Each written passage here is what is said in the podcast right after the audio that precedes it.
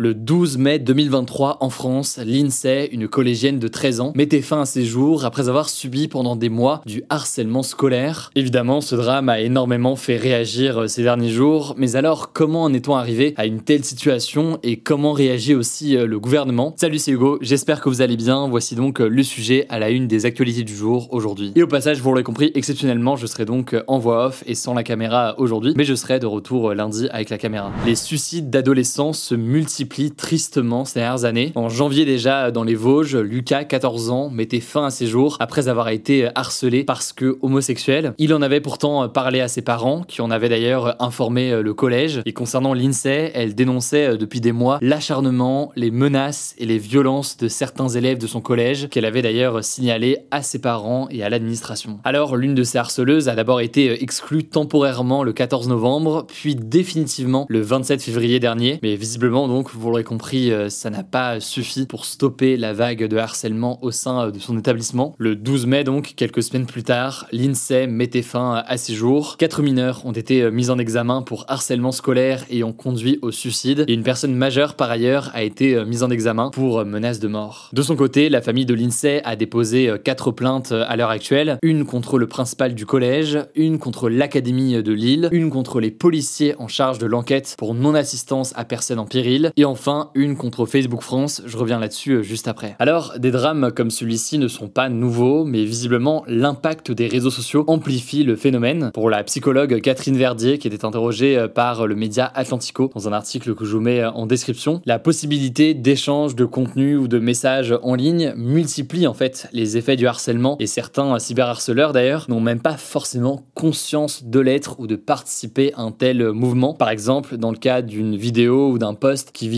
quelqu'un, et eh bien si cette vidéo est likée ou commentée, même si vous n'êtes pas l'auteur du post, évidemment, eh bien ça participe à un effet d'amplification d'une forme de harcèlement. Surtout, ce qui est très particulier avec la présence en ligne, c'est que eh bien tout paraît plus simple et plus euh, rapide, alors que en parallèle, sur les réseaux sociaux, la diffusion évidemment des contenus ou du cyberharcèlement peut être beaucoup plus fort. Enfin, dernier élément à noter, le fait que le harcèlement soit en ligne fait aussi que ce harcèlement continue à la maison, là où éventuellement avant Internet eh bien, ces moments de très grosses difficultés de harcèlement pouvaient être uniquement au sein de l'établissement scolaire ou alors autour. Là, ça peut le dépasser largement et être donc en permanence à l'établissement, mais aussi euh, chez soi. Mais alors, que prévoit la loi en France? Bon, déjà, il faut noter que la loi a évolué assez récemment et depuis euh, mars 2022, en fait, le harcèlement scolaire en France est reconnu dans le code pénal comme un délit pénal. Et ce délit de harcèlement scolaire, il peut être puni jusqu'à 10 ans de prison et 150 000 euros d'amende en cas de suicide ou de tentative de suicide de la personne victime de harcèlement. La loi prévoit aussi euh, éventuellement, selon les personnes concernées, un stage de sensibilisation aux risques liés au harcèlement euh, scolaire pour les personnes qui auraient participé d'une façon ou d'une autre à de tels harcèlements. Mais les élèves et les établissements ne sont pas les seuls concernés. La loi aujourd'hui euh, vise aussi les plateformes numériques. Les réseaux sociaux et fournisseurs d'accès à Internet ont par exemple l'obligation de modérer les contenus de harcèlement scolaire sur les réseaux sociaux. Et c'est d'ailleurs pour cette raison que les parents de l'INSEE portent plainte contre Facebook France il l'accuse de manquement justement sur cet aspect. Alors, comment s'en sortir? Évidemment, il euh, n'y a pas de recette miracle contre euh, le harcèlement ou le cyberharcèlement. Cependant, selon euh, Frida Warg, qui est spécialisée sur ce sujet pour l'ONG Friends et qui était interrogée par le journal Le Monde, eh bien, certains facteurs peuvent atténuer les risques de harcèlement ou de cyberharcèlement. Elle estime en effet que les établissements ou les élèves ont une certaine influence dans la vie de l'école et une relation de confiance avec leurs enseignants ont de meilleurs résultats. Selon eux, il faut aussi absolument impliquer euh, les adultes car ils sont euh, eux aussi euh, responsables dans ce genre de situation. Autrement dit, il y a donc un enjeu de sensibilisation et de responsabilisation de chacun, de faire en sorte qu'il y ait un lien qui se crée entre l'école et les élèves encore davantage. Alors, le ministre de l'Éducation nationale, Papendiaï, a déclaré jeudi sur BFM TV que c'était, je cite, une tragédie pour ses proches, pour l'éducation nationale et pour le pays. Il a même parlé d'ailleurs d'échec collectif. Selon les chiffres du gouvernement, le harcèlement scolaire toucherait un élève sur dix en France. Le ministre de l'Éducation a en tout cas annoncé un renforcement de la cellule de lutte contre le harcèlement, sans donner pour l'instant euh, plus de détails. Il a aussi annoncé que le dispositif phare, qui est en fait un plan d'action destiné aux écoles primaires et collèges pour lutter contre le harcèlement, allait être généralisé pour tous les lycées à la rentrée 2023, euh, avec donc euh, tout un tas d'éléments de sensibilisation. Voilà en tout cas pour ce sujet, ça me semblait assez essentiel d'en parler aujourd'hui, même si j'en suis conscient, c'est pas le sujet le plus joyeux aujourd'hui. Deux numéros quand même importants à noter. Le premier numéro de téléphone, c'est le 30-20 pour les sujets de harcèlement. Si vous êtes témoin, victime ou autre de harcèlement, vous pouvez appeler euh, le 30-20. Et le second numéro, c'est le 30-18 pour les questions euh, plus précisément de cyberharcèlement. En tout cas, on pense évidemment à l'INSEE, à ses proches et à toutes les personnes plus généralement qui ont été touchées ou sont encore touchées actuellement par euh, du harcèlement ou du cyberharcèlement. Je vous laisse avec Paul pour les actualités en bref et on revient juste après. Merci Hugo. Salut à tout le monde. On est parti pour des en bref aujourd'hui exclusivement à l'international et leur première actu direction l'Afrique et plus précisément le Sénégal où d'importantes manifestations ont causé la mort de 9 personnes ce jeudi. Les manifestants protestaient contre la condamnation du principal opposant politique de Macky Sall, le président actuel du Sénégal. Cet opposant, il s'appelle Ousmane Sonko et il a été condamné à deux ans de prison ferme pour corruption de la jeunesse. Et pourquoi cette condamnation est marquante? Eh bien parce que très concrètement, elle va probablement l'empêcher de pouvoir se présenter à la prochaine élection présidentielle sénégalaise en février 2024. Les partisans d'Ousmane Sonko estiment du coup que cette condamnation est une atteinte à la démocratie, ils la jugent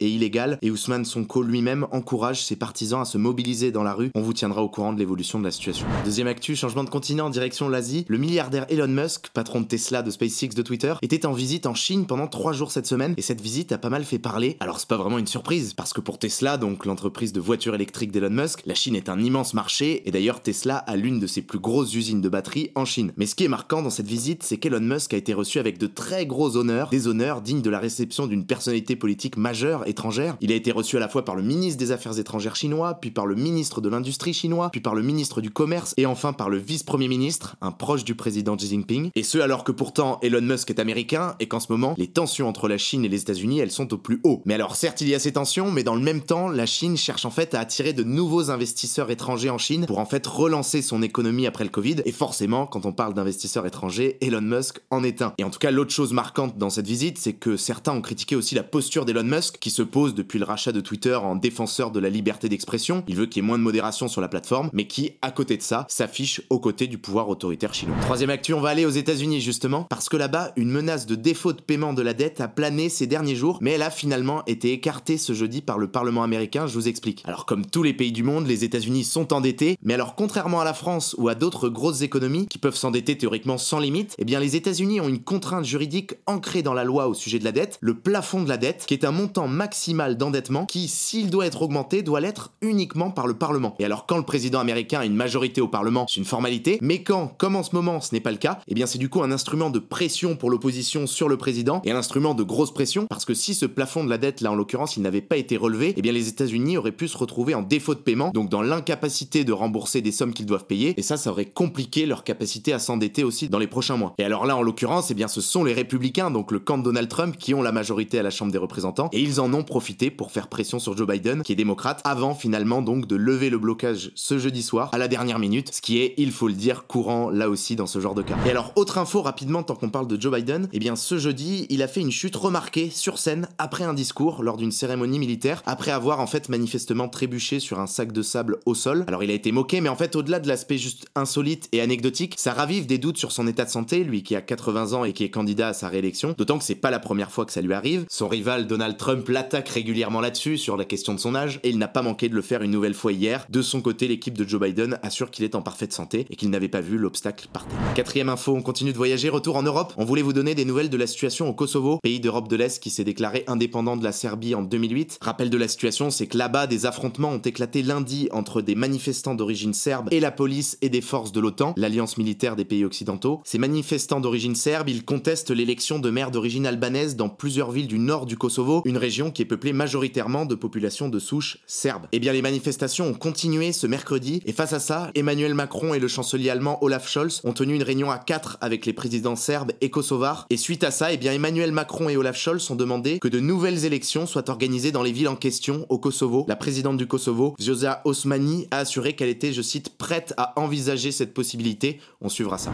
Cinquième actu, c'est une note positive. L'Inde a fait une annonce marquante au sujet de sa politique énergétique. Pendant les cinq prochaines années, l'Inde ne lancera aucun nouveau projet de centrale au charbon pour, au contraire, investir dans les énergies renouvelables. C'est une bonne nouvelle pour le climat parce que les centrales à charbon, eh bien, c'est la manière la plus polluante pour produire de l'électricité. Et aujourd'hui, en Inde, 75% de la production d'électricité dépend encore du charbon. C'est énorme, d'autant que la production d'électricité, elle est elle-même très grande en Inde, puisque l'Inde est le pays le plus peuplé du monde. Et on termine la semaine avec une autre note positive. Ça se passe dans l'océan Pacifique entre le Mexique et Hawaï. Une expédition anglaise a découvert 5000 nouvelles espèces sous-marines qui n'avaient jamais été découvertes jusqu'ici, elles étaient inconnues. Ces découvertes ont été permises grâce à un robot sous-marin qui en fait tapissait le fond de l'océan. Alors parmi ces nouvelles espèces, on trouve notamment des nouvelles étoiles de mer ou même des crevettes, mais les plus impressionnantes, ce sont sûrement ces nouvelles espèces de concombres de mer qui ressemblent pour la plupart à une sorte de limace translucide qui pourrait sortir tout droit d'un film de science-fiction. Alors jusqu'ici super, on est vraiment sur une note positive. Les scientifiques se sont une nouvelle fois émerveillés devant la biodiversité qu'il y a sur Terre, mais il y a quelque chose qui les inquiète et qui rend cette découverte plus sombre, c'est que la zone dans laquelle ils ont pu faire ces recherches, eh bien elle va bientôt probablement être exploitée par plein d'entreprises pour récolter en fait des métaux rares comme le cobalt, le manganèse, le nickel, en partie pour le secteur des énergies renouvelables. Et cette exploitation des fonds marins, eh bien elle risque de détruire en partie cette biodiversité et de mettre en danger ces nouvelles espèces qui ont pu être découvertes.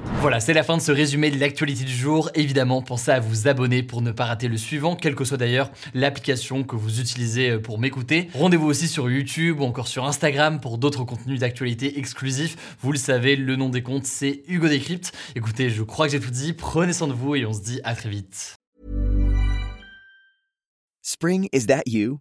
Warmer temps mean new Allbirds styles. Meet the new Superlight collection, the lightest ever shoes from Allbirds, now in fresh colors. These must have travel shoes have a lighter than air feel and barely there fit that made them the most packable shoes ever. Plus, they're comfy right out of the box. That means more comfort and less baggage. Experience how Allbirds is redefining comfort. Visit allbirds.com and use code SUPER24 for a free pair of socks with a purchase of $48 or more. That's A L L B I R D S.com, code SUPER24.